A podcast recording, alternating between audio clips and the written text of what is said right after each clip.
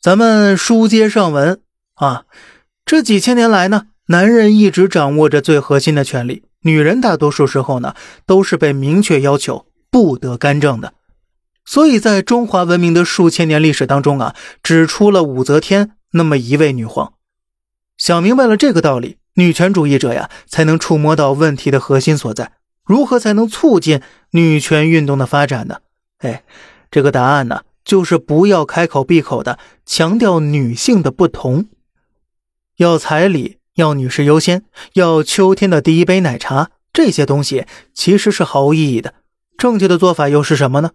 正确的做法呀，是放弃女人这个残缺的概念，围绕人的权利。去进行斗争，不要争女权，去争人权就够了。不让女人外出工作吗？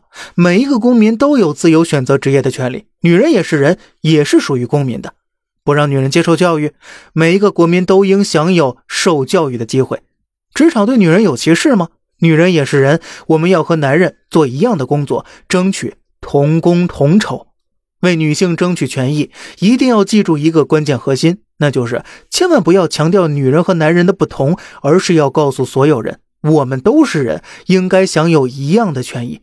那么，如果您想明白这道理呀，现在看现在那些所谓的女权主义者的核心诉求，那简直是，哼，太弱鸡了。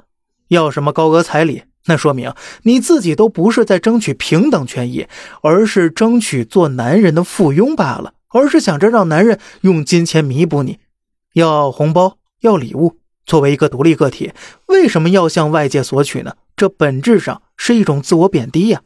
真正的女权主义者一定不会一直强调自己女性的身份的，而是想要大家忘记她女性的身份。